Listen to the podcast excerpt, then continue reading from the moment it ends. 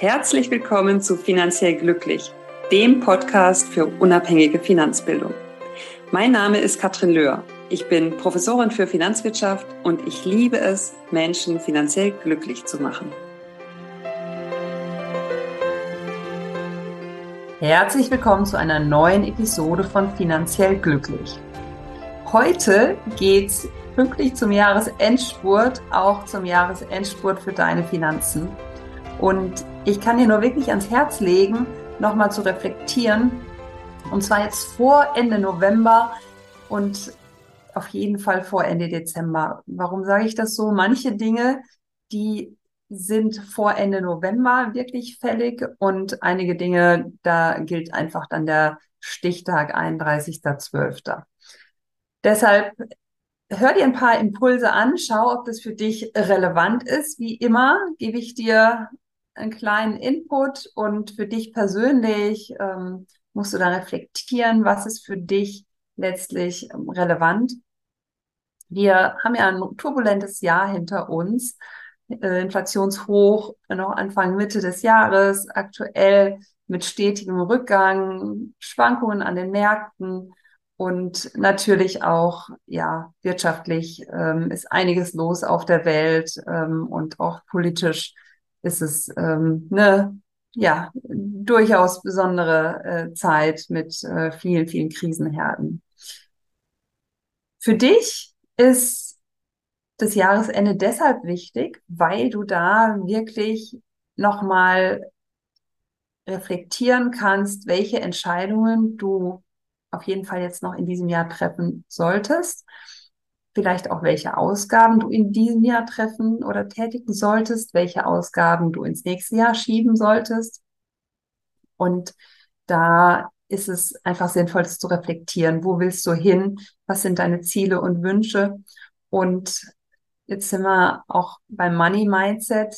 Wer ist in deinem Umfeld, der im Grunde direkt oder indirekt deine Pläne unterstützt, deine Ziele unterstützt und da einfach nochmal der Hinweis, wenn du nicht die Menschen in deinem Umfeld hast, die dich in Bezug auf deine finanziellen Ziele unterstützen, dann musst du die ja nicht gleich aus deinem Leben ausschließen, aber schau doch, dass du dir neue Impulse dazu holst, ja, wo du wirklich auch ähm, über deine Ziele sprechen kannst, wo du das Gefühl hast, die geben dir Energie in Bezug auf die Erreichung deiner Ziele, damit du es dir selber auch ein bisschen einfacher machst, weil unser Umfeld ist natürlich schon sehr, sehr, sehr wichtig. Ja, auch welche Nachrichten höre ich? Schau, was dir da gut tut, schau, wo du was ändern kannst, schau, wo du nichts ändern kannst und dann treff eine Entscheidung, welche Nachrichten, welche Medien dürfen Platz in deinem Leben haben. So, und dann geht es natürlich auch ganz grundsätzlich um Verträge. Ne? Sind die Verträge noch aktuell? Wir alle kennen den 30.11. in Bezug auf Kfz-Versicherung. Ähm, wir kennen den 30.11. auch in Bezug auf ähm, Lohnsteuerermäßigung. Also wenn du im Jahr 2023 hohe Werbungskosten hattest, die oberhalb der Pauschale sind, dann kannst du die im Grunde in 23 noch bis Ende November beim Finanzamt einreichen und geltend machen, so dass du dann für das Jahr 23 wirklich ähm, schon mit der Abrechnung im Dezember eine Betrag an Liquidität erhältst, den du eigentlich dann erst mit der Steuererklärung erhalten hättest, ja, wenn du die Steuererklärung für 23 in 24 machst. Und das kannst du eben mit dem Antrag auf Lohnsteuerermäßigung damit vorziehen. Du bist dann auch verpflichtet, eine Steuererklärung zu machen und zu belegen, ähm, letztlich, dass das so war. Äh, du kannst das auch in 24 machen, wenn schon klar ist, dass du Werbungskosten, Sonderausgaben hast, eben all das, was du auch in der Steuererklärung angeben würdest. Und ähm, deshalb ist es oftmals eine schöne Möglichkeit. Für 24 wird es dann auf zwölf Monate verteilt werden und würde in einem höheren Nettogehalt resultieren. Und das ist alles 30.11. Deshalb Gas geben. Wenn du das jetzt nach dem 30.11. hörst, dann schau doch, ob das noch für 24 Sinn macht und dann machst du einfach die Steuererklärung möglichst bald. Ähm, aber das ist auf jeden Fall etwas, was du gut ähm, dir nochmal äh, zu Herzen nehmen könntest. So, dann ist natürlich grundsätzlich Werbekostenpauschale eine Sache. Es, es, gibt ja die 1230 Euro und da könntest du natürlich schon mal schauen, wo liegst du denn dieses Jahr? Liegst du locker drüber? Dann pack doch auf jeden Fall alles möglichst noch in dieses Jahr rein, wo es egal ist, ob du das im Dezember oder im Januar machst. Liegst du drunter und erreichst es nicht, dann schiebst ins nächste Jahr, damit du da dann äh, vielleicht die Pauschale erreichst und ähm, alles, was darüber ist, dann in deiner Lohnsteuer, in Lohnsteuererklärung geltend gemacht werden kann. Was auch immer ein wichtiges Thema ist, wenn es um informierte und bewusste Entscheidungen geht, ist die geschickte Klasse der Lohn, der, die geschickte Wahl der Lohn, der Steuerklassen so rum.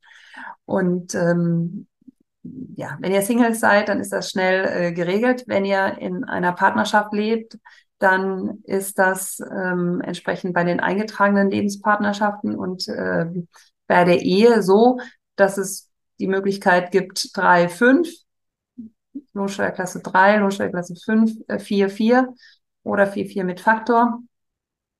Es ist oftmals so, dass die Frau, die weniger verdient, dann in 5 ist und letztlich auch keinen Ausgleich ähm, erhält. Und das könnte man durchaus mal thematisieren, dann, wie man das handhaben möchte. Besonders wichtig ist es aber auch, wenn klar ist, einer der Partner verliert seinen Job, wird seinen Job verlieren, dann sollte man schauen, in welcher Lohnklasse, Lohnsteuerklasse ist er, macht es noch Sinn oder ist es möglich zu wechseln? Das heißt, dass die Lohnersatzleistungen dann an dem höheren Netto sich ähm, orientieren. Genau das Gleiche gilt fürs Elterngeld, wenn ein Kind auf dem Weg ist. Ja, also kaum, wenn das Kind unterwegs ist, dann sollte man sich schon schnell um die Steuerklasse kümmern, damit es dann noch eben entsprechend rechtzeitig ist und äh, in einem höheren Elterngeld ähm, sich niederschlägt.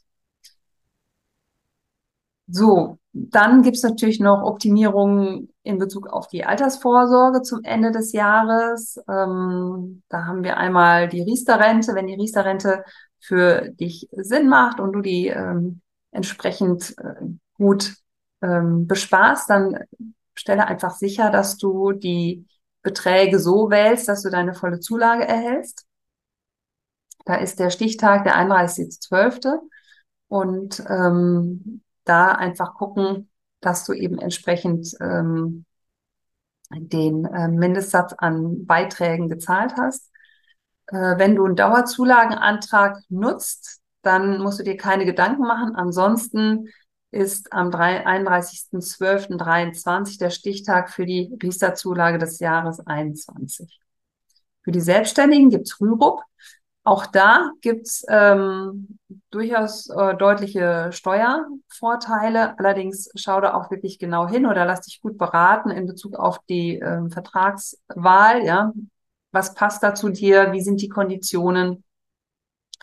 Und ähm, wenn du dann eine gute Konstellation für dich gefunden hast, dann schau, ob die entsprechend ähm, der, deiner Liquidität ähm, dann noch ausgereizt werden sollen. So, dann ähm, habt ihr ähm, auch natürlich immer bestimmte ähm, Freibeträge. Freibeträge. Und ähm, was da ganz interessant ist, es gibt bei der privaten Krankenversicherung äh, beispielsweise die Möglichkeit, dass ihr drei Jahresbeiträge im Vorhinein zahlt, also 36 Monatsbeiträge. Und dann könnt ihr diese als Sonderausgaben geltend machen. So, das ist schon mal sehr gut, weil die sind unbeschränkt abzugsfähig. Ähm, Im nachfolgenden Jahren kann es auch noch ein Vorteil sein. Es kommt ein bisschen drauf an, wenn ihr in einer Partnerschaft lebt und der Partner gesetzlich versichert ist, dann ähm, kann es sein, dass der Vorteil in den Folgejahren dann nicht mehr äh, vorhanden ist oder nicht mehr so groß ist.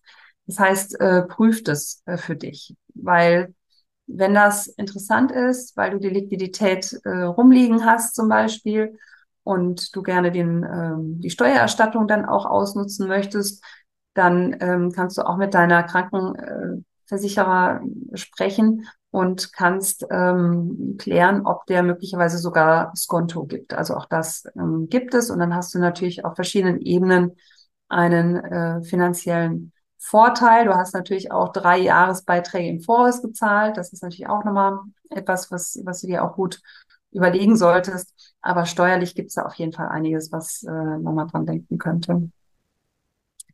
Ja, in Bezug auf ähm, Immobilien gibt es natürlich auch nochmal ähm, Möglichkeiten, äh, wirklich zu schauen, bist du Eigenheimbesitzer und ähm, hast da eben entsprechend ähm, etwas Gestaltungsspielraum, nicht so viel wie die Immobilieninvestoren. Aber da kannst du auf jeden Fall auch ähm, schauen in Bezug auf haushaltsnahe Handwerkerleistungen oder haushaltsnahe Dienstleistungen. Ähm, da gibt's auch Höchstgrenzen. Ja, was machst du möglicherweise noch in 23? Was macht dann eher in 24 Sinn? Also schau da, welche Beträge hast du schon ausgenutzt und was ist im Grunde noch dieses Jahr frei, sobald, sodass du dann eben die Dinge, die flexibel sind, entweder in Januar schiebst oder in den Dezember schiebst.